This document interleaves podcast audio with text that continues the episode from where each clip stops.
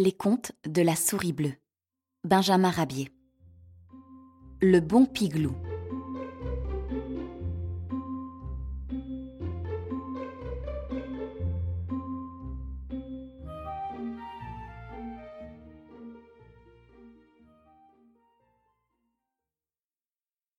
La bonté est la plus grande des qualités humaines.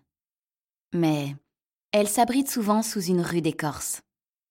Les hommes en offrent quelquefois l'exemple, et les bêtes aussi.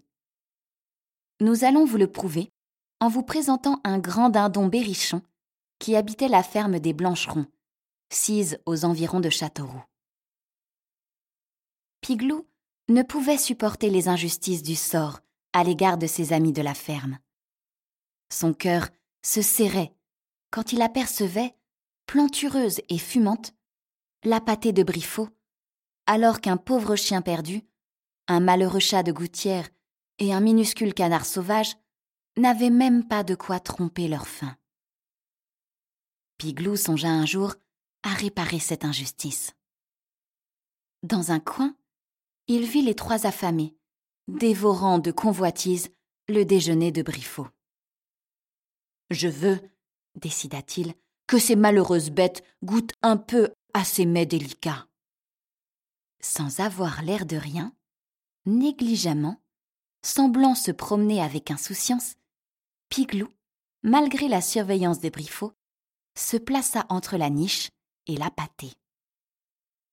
Puis, tranquillement, sans se presser le moins du monde, il écarta ses ailes déploya les plumes de son panache et fit la roue. Une roue magistrale, comme jamais il n'en avait fait. Cet écran prodigieux fut mis à profit par les trois affamés, un moment dérobé au regard de Briffaut. Le récipient fut vidé, nettoyé, séché en un clin d'œil.